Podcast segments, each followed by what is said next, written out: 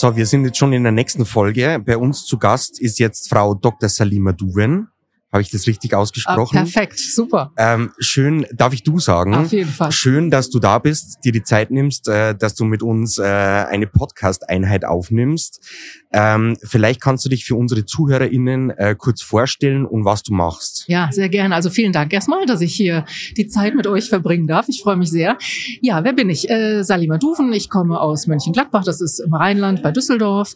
Und ja, habe mich im beruflichen Leben mit digitaler Transformation die letzten 15 Jahre beschäftigt, Innovation und habe einen Background im Bereich Betriebswirtschaft, also komme eigentlich so aus dem B2B-Bereich, habe beim Automobilzulieferer das Thema äh, Marke im B2B gemacht und gleichzeitig dort meine Promotion machen können. Also ich würde sagen, mein Hintergrund ist Innovation, Digitalisierung, Transformation ja, sonst habe ich noch zwei Kinder, die mich auch auf Trab halten. Also das Thema Working Mom ist mir auch sehr vertraut. Und ja, freue mich immer, wenn ich spannende neue Dinge erleben darf. Sehr cool. Ähm, ich habe mir deine Vita so ein bisschen durchgelesen oder was man halt findet online. Ähm, da ist mir das Wort Intrapreneurship äh, untergekommen. Vielleicht kannst du das kurz erklären, was das ist und wie das funktioniert. Ja, sehr gerne, weil das ist ein wirklich ganz spannendes Thema und auch etwas, was mir sehr am Herzen liegt, weil dieses Thema Intrapreneurship steht für mich halt sozusagen der Unternehmer im Unternehmen zu sein, ohne dass man eben richtiger Unternehmer ist, ja. Also wenn man im Corporate arbeitet oder in einer Firma angestellt ist, dann ist man in der Regel der Angestellte, man ist ja kein Anteilseigner. Und trotzdem kann man ja ganz viele Dinge so machen und äh, sich so verhalten und aufstellen, als wenn man sozusagen Unternehmer ist im Unternehmen. Und damit bringt man eine ganz andere Haltung an den Tag als dieses Jahr, ich komme jetzt zur Arbeit und mache vielleicht einen ganz guten Job aber so diese richtige letzte Meile, die möchte ich eigentlich nicht gehen, ähm, sondern bin hier in meinem Safe Environment. Und das genau ist Intrapreneurship eben nicht. Der Intrapreneur, der sucht eben wirklich immer die Herausforderungen, der möchte Dinge nach vorne bringen und der macht das auch mit einem gewissen Risiko, weil immer wenn man sich in neue Felder bewegt, dann heißt das nicht unbedingt, dass man da direkt Applaus für bekommt. Also das ist ganz selten so im Innovationsbereich, ähm, weil dann ist es eigentlich auch keine Innovation mehr. Und das verkörpern für mich Intrapreneure. Und da wünsche ich mir, dass eigentlich jedes Unternehmen viel mehr davon hat oder zumindest mal anfängt, die Leute auch zu identifizieren, die sozusagen Intrapreneure sind und denen auch ja eine andere Stellung, Wertschätzung gibt, vielleicht die als Role Models auch mehr in den Vordergrund stellt und eben schaut, wie kann ich die Kultur und das Mindset so verändern, dass ich Intrapreneurship auch viel mehr fördern kann. Weil ich glaube, das ist ein ganz wichtiger Baustein für Erfolg in Unternehmen. Da geht es jetzt nicht nur um die Selbstständigen, äh, Selbstständigen oder Unternehmer selbst, sondern vermutlich auch um die Mitarbeiter, dass ich die zu Intrapreneuren in meinem Unternehmen mache. Genau, um die geht es. Genau. Äh, wir haben das Thema auch äh, das ein oder andere Mal in, in unserer Firma. Wie schaffe ich das, meine Mitarbeiter da hinzutrimmen? Äh, kurz zusammengefasst, dass ich Intrapreneure in meiner in meinem Unternehmen habe. Ja, also ich glaube, es ähm, ist ganz wichtig, eben einen gewissen Freiraum erstmal zu geben, dass Mitarbeiter überhaupt die Möglichkeit für sich sehen, dass sie Dinge bewegen können und das dann eben auch tun. Also dass sie nicht so eingeengt sind in, okay, das ist meine Aufgabe und genau das mache ich, das ist meine Rollenbeschreibung und ich mache das und nicht mehr. Ähm, so und ihnen im Prinzip dazu zu ermutigen und eben diesen Raum auch zu geben, über andere Dinge nachzudenken, andere Dinge vorzuschlagen. Also für mich hat das ganz viel mit, mit Führung zu tun, mit inklusiver Führung, also mit Führung, wo ich wirklich schaue, was sind eigentlich die Talente von meinen Mitarbeitern und wie setze ich diese Talente eigentlich am besten ein. Weil ich glaube, jeder kann irgendwas besonders gut und ein Unternehmen tut gut daran, wenn ich eben genau dieses Talent an der richtigen Stelle einsetze. Und dann entfalten meine Mitarbeiter eben auch diesen, diesen Spirit und äh, dieses Intrapreneur-Sein. Was ist, wenn es an der Ambition scheitert? An der Ambition des Unternehmens oder Nein, des das, an, an, der, an der Ambition des Mitarbeiters. Wenn die Ambition vorrangig vielleicht gar nicht da ist, ähm, weiter aufzusteigen zu wollen oder, oder ein, ein essentieller Teil des Unternehmens zu sein. Ja, ich glaube, das Interessante oder das Tolle am Intrapreneur sein ist ja nicht unbedingt, dass ich damit zwingend irgendwie aufsteigen muss. Ne, ich kann ja auch einen ganz anderen Wirkungsgrad haben in dem Bereich, in dem ich einfach bin, ohne dass das heißt, ich muss jetzt irgendwie klassisch die Karriereleiter rauffallen oder dass das mein Ziel ist, dass ich jetzt irgendwie möglichst, keine Ahnung, was man so klassisch immer noch mit Karriere verbindet, äh, großes Team, große Budgetverantwortung, ähm, sondern das kann ja eben auch wirklich auf der Ebene sein, auf der man einfach ist. So und da einfach viel mehr rausholt, viel mehr gestaltet. Ähm, und vielleicht ist es auch gar nicht was für jeden Mitarbeiter. Das mag durchaus sein, ähm, weil es ist ja auch nicht jeder Unternehmer sozusagen. Also kann auch nicht jeder Unternehmer im Unternehmen sein. Das finde ich auch völlig in Ordnung. Ähm, von daher würde ich da jetzt auch nichts erzwingen oder das irgendwie auch gar nicht als Ziel sehen, dass jetzt jeder Entrepreneur ist. Allerdings ist es aber sehr fördernswert, ähm, wenn da einfach mehr Wert drauf gelegt wird und äh, dieses Thema einfach mehr Sichtbarkeit und auch ähm, mehr Aufmerksamkeit bekommt. Jetzt bist du auch in der Digitalisierung natürlich äh, Spezialistin. Ähm, wie digitalisiert man echt einen, sagen wir, alteingesessenen Betrieb, der noch ganz alte, keine Ahnung, Riesenbetrieb, läuft mega. Äh, wie lange der mega laufen würde, wenn er sich nicht digitalisiert, ist absehbar. Äh, wie gehst du sowas an? Mit wem spricht man da? Wen muss man da als erstes überzeugen, dass das überhaupt funktioniert? Ja, das ist auch eine ganz spannende Frage. Ähm, das ist immer so die Frage, wo in der Transformation startet man eigentlich? Da hatte ich neulich auch eine Diskussion drüber und dann meinte ich, es ist, eigentlich ist es egal, wo ich anfange. Also klar, man kann sich tausend Strategien überlegen, was sind die low-hanging fruits und wo komme ich am schnellsten zum Ergebnis, kann es total strategisch angehen, macht, macht in vielen Fällen auch Sinn. Aber das ist manchmal so eine große Hürde, bis man sich dann irgendwann entschieden hat, ja, da setze ich jetzt an, genau in der Abteilung kann ich jetzt das Größte rausholen oder was auch immer, oder sind die Mitarbeiter motiviertesten, da, da fange ich jetzt an. Ich glaube, es ist wichtig, dass man überhaupt irgendwo anfängt, weil wenn man sich das mal so als, ich sag mal, Verbindung von verschiedenen Zahnrädern vorstellt, wenn ich an diesem einen Rad irgendwo drehe, dann werden sich die anderen schon nach und nach in Bewegung setzen. Dann wird sich was tun im Bereich Strategie, dann wird sich was tun im Bereich R&D. Also Hauptsache, ich fange einfach mal an und im Idealfall, ich sag mal, kommt es natürlich schon so, dass die Geschäftsführung sagt, ich möchte jetzt hier mein Geschäftsmodell anders aufsetzen und ich brauche die Unterstützung. Das hilft natürlich immer. Aber auch wenn das nicht so ist, und da sind wir wieder bei den Intrapreneuren, dann kann ich als Intrapreneur eben auch anfangen zu überlegen, okay, was kann ich in meinem Bereich jetzt tun? Kann das meinem Vorgesetzten vorschlagen, was ich da irgendwie vorhabe? Und so im Prinzip Schritt für Schritt starten. Also ich glaube, man muss jetzt nicht eben erst, keine Ahnung, sich sechs Monate wegschließen und äh, Pläne machen, sondern einfach ins Doing kommen, ins Experimentieren kommen und ins Ausprobieren und äh, dann bewegt man schon. Muss schlussendlich jedes Unternehmen in irgendeiner Art und Weise digitalisiert werden oder gilt auch immer noch Never Change a Winning System? Also jetzt ist die Frage, welche Branche ist nicht von der Digitalisierung betroffen, früher oder später? Also gibt es ja die berühmten Kurven, wer ist jetzt irgendwie schon äh, ganz weit und wer steht noch am Anfang. Ähm, Im Endeffekt betrifft es ja betrifft es ja alle Branchen und alle Unternehmen. Gerade wenn ich mir jetzt Kunstrestaurator. Äh, vielleicht wird es mal NFT-Restaurator. ja, vielleicht. Ja. who, knows?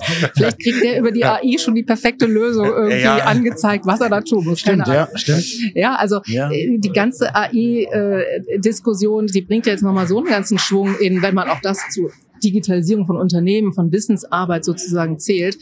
Äh, das ist ja unglaubliche Bewegung, die sich da noch, äh, die sich schon aufgetan hat und die wir noch weiter verfolgen werden. Also ganz spannend.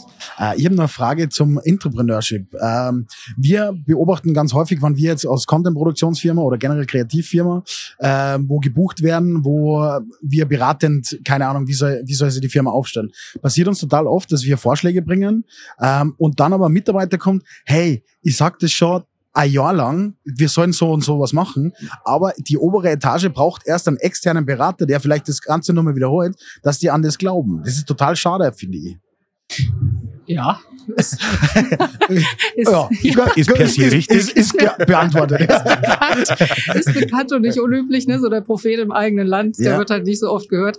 Ja, ich glaube, da äh, kommen wir zur nächsten Kompetenz, die auch für Entrepreneure wichtig ist, also Res Resilienz, Durchhaltevermögen, durchaus eben auch sowas dann einfach mal als als ähm, äh, ruhig als Steigbügel dann auch nutzen, ja, dann mit den externen zusammen sozusagen den Plan schmieden und dann eben weiterkommen und jetzt nicht denken, oh, jetzt, äh, mich hört hier keiner, ich kann wenigstens nichts bewegen, nichts beitragen. Ähm, aber der Externe hört ja denjenigen. So, und dann kann man da Team abmachen und, und irgendwie nach vorne gehen. Ähm, also ich glaube, man muss schon, wenn man eben ganz ähm, ja, sich auf dem Transformations- und, und Digitalisierungspfad bewegt, äh, einfach auch ja, Durchhaltevermögen mitbringen und sich da nicht von abschrecken lassen. Oft ist ja dann, glaube ich, auch das Problem, dass das dann zu lange dauert und dann äh, einfach ein Jobwechsel ansteht.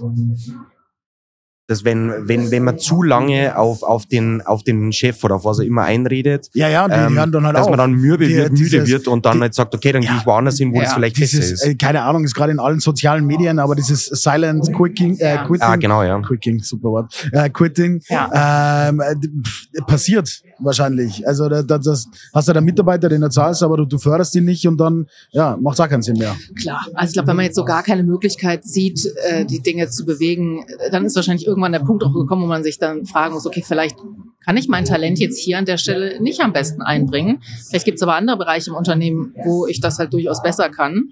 Ähm, und dann darf man ja auch ruhig, ich sag mal, den Platz mal wechseln. Das ist ja jetzt auch kein, kein Problem. Und dann ist es vielleicht auch eher ein Zeichen für den Vorgesetzten, wenn da plötzlich gute Leute gehen, ähm, sich zu fragen, ob denn alles so richtig läuft oder ob ich vielleicht dann auch an meinem Führungsverhalten was ändern sollte. Machst du auch Leadership Coachings? Ich coache, ähm, ich sag mal, informell, formell Kollegen beispielsweise ähm, oder auch ähm, äh, Startups, die ich kennenlerne, die ich jetzt über die Zeit dann ein bisschen begleite und einfach gucke, wo kann ich helfen. Ähm, aber bin jetzt kein professioneller Coach. Also ich habe es jetzt nicht gelernt oder irgendwie sowas, aber freue mich immer natürlich, wenn ich so meine Erfahrung, meine Perspektive weitergeben kann. Das ist immer sehr spannend. Natürlich kriegt man auch viel zurück, ne? Damit. Wie, wie schaut ein Tag in deinem Leben aus? Äh, Also Family First nehmen wir mal stark an. Ja, also damit fängt es morgens an, so zwischen sechs und acht ist so die, die Rush-Hour am Morgen, bis die Kinder dann im Kindergarten in der Schule sind und dann geht's los. Ja, die Tage sehen eigentlich mal sehr unterschiedlich aus. Also ich liebe es einfach, ähm, mich mit äh, den, den Teams auszutauschen, also wirklich zu hören, was, was passiert, wo arbeiten die gerade dran, wo äh, kann man unterstützen. Ähm, mich aber auch, was ich jetzt viel mehr mache als vielleicht noch, keine Ahnung, vor, vor ein, zwei Jahren, viel mehr einfach auch äh, Podcasts hören, mich inspirieren lassen, ähm, mich in neue Themen irgendwie einwühlen. Also dem habe ich viel mehr Raum gegeben, als ich es vielleicht noch vor einiger Zeit gemacht hätte. Das finde ich auch sehr, sehr spannend. Also jeder Tag ist eigentlich so ein bisschen anders, aber erlebt von ähm, von Austausch, von Diskussionen, von äh, ja dem dem Zuhören auch ganz viel. Äh, super interessante Themen. Äh, wir sind leider zeitlich ein bisschen beschränkt. Wir würden dir noch eine äh, Rapid-Fire-Question-Runde Wow, vorschlagen, jetzt wenn es, äh, wenn es okay ist für dich. Ja, schieß los. okay. Ähm, Wenn du etwas an dir ändern könntest, was wäre es? Was an mir ändern könnte. kann eine Kleinigkeit sein. Mann, das ist aber direkt eine Rapid-Fire-Question. äh, ich, ich bin gerade auf dem Yoga-Trip. Ich würde gerne noch besser Yoga können. Sehr gut. Online oder offline? Online. Auf welche App kannst du nicht verzichten?